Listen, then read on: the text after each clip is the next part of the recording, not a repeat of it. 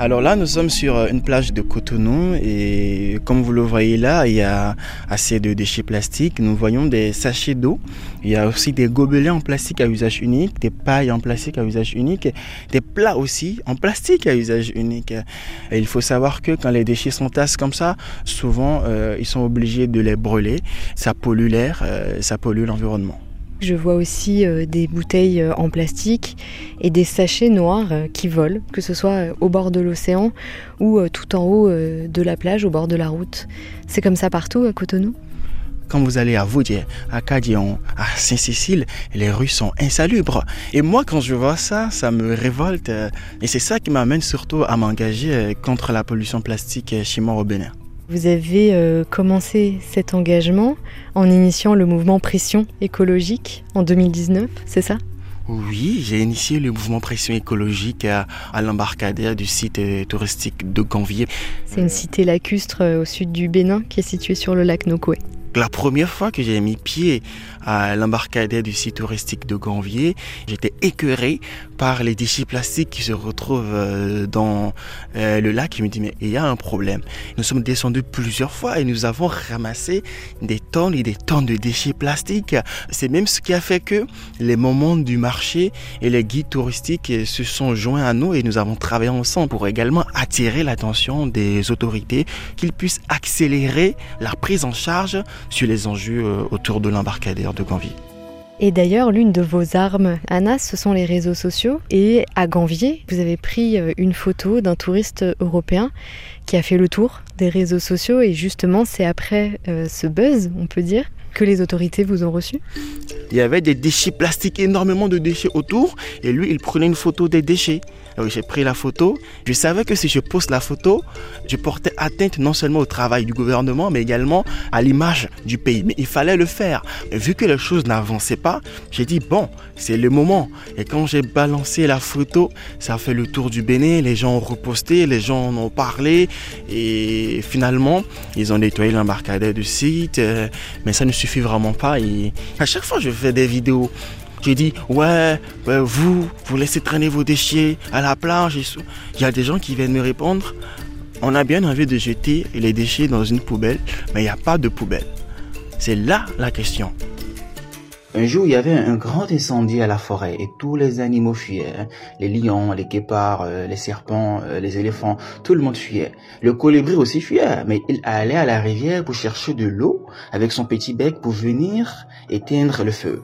Les autres animaux lui ont dit, mais toi, euh, tu es fou, hein, mais qu'est-ce que tu, tu penses qu'avec ton petit bec là, tu peux éteindre le feu? Et le colibri répond, mais moi, je fais ma part. C'est le plus important. Si chacun faisait, faisait sa part, on pouvait éteindre le feu.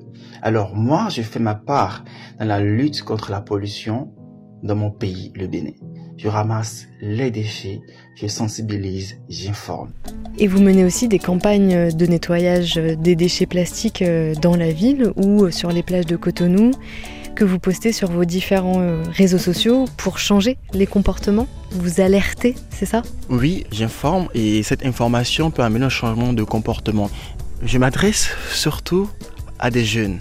Je m'adresse surtout à des néophytes de l'environnement, ceux qui ne comprennent pas les enjeux. Il y a des gens qui m'écrivent et qui disent, mais franchement, à chaque fois que je sors et que j'ai un déchet que je vais jeter par terre, je pense immédiatement à toi. Tu es dans ma tête. Mais comment vous faites pour intéresser les jeunes à cette question environnementale?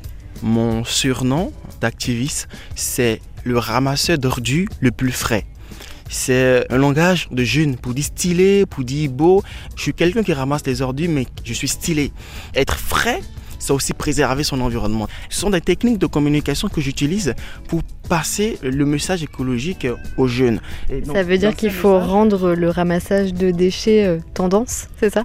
Ah oui, il faut que tout le monde en parle. Donc euh, ça revient à rendre l'écologie fun, que ça soit pas comme une corvée, pour que les gens facilement s'adonnent au comportement éco-citoyen. En fait, votre force, Anas, c'est de vous mettre en scène pendant ces campagnes de nettoyage, de ramassage de déchets ou d'engagement euh, citoyen en faveur de l'environnement. Quand je suis euh, sur le terrain, il faut savoir que j'ai cette facilité-là à faire un peu d'humour, à rassembler les gens. Souvent, on danse avec les gens, j'anime, on danse euh, pour rendre les activités sur le terrain fun. Que d'avoir plus une posture rigide, comme les déchets à la plage, c'est pas bon. Alors, il faut faire ci. Non, non, j'aime pas cette posture-là parce que pour moi, ça n'attire pas. Et vos parents dans tout ça Mes parents. Vous savez, ma mère, elle a pleuré en croyant que je devenais fou parce que je ramassais les déchets.